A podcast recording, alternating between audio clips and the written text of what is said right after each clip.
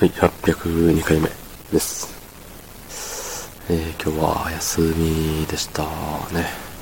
うん。休みだったけれども、だったけれども、早く起きて、外に出てみちゃったりして、雨降ってたんですけど、雨降ってたっけ？降ってなかったっけ？うん。なんか、よくわかんないけど、晴れてはなかった。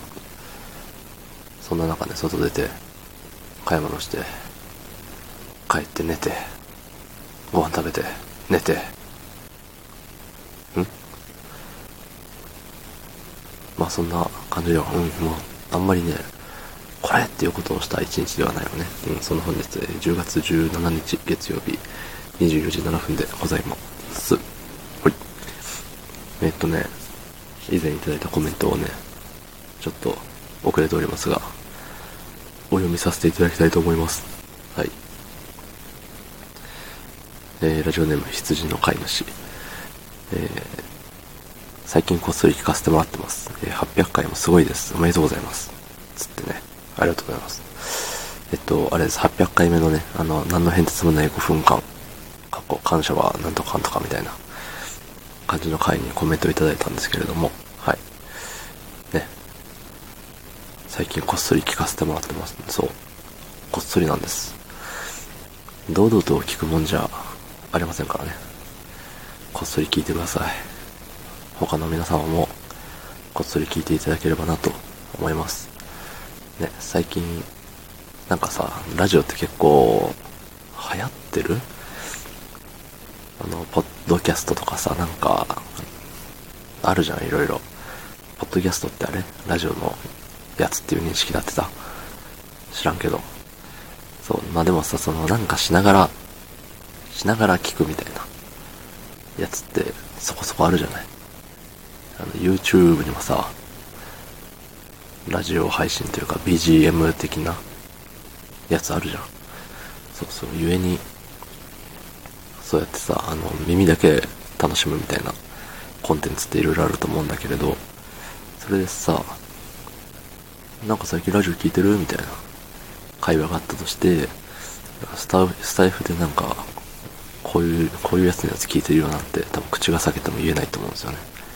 そうそう。なぜならば。うん、理由はよくない、うん、特にないけど、人に紹介するほどのもんじゃないですからね。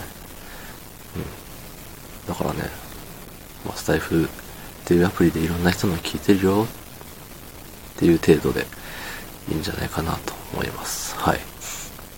だし、さ、なんか喋ってる内容もさ、特に何もあれじゃない、定まらず、もういつも最近、あれね、その、節目が、節目を迎えるといつもこういう話をしてるんだけど、喋ってる内容が、いつも適当みたいな。うん。もう今週3回ぐらいやった気がするわ。そう。なんで特にね、あれよね、こういう配信聞いてますっていうのはないよね。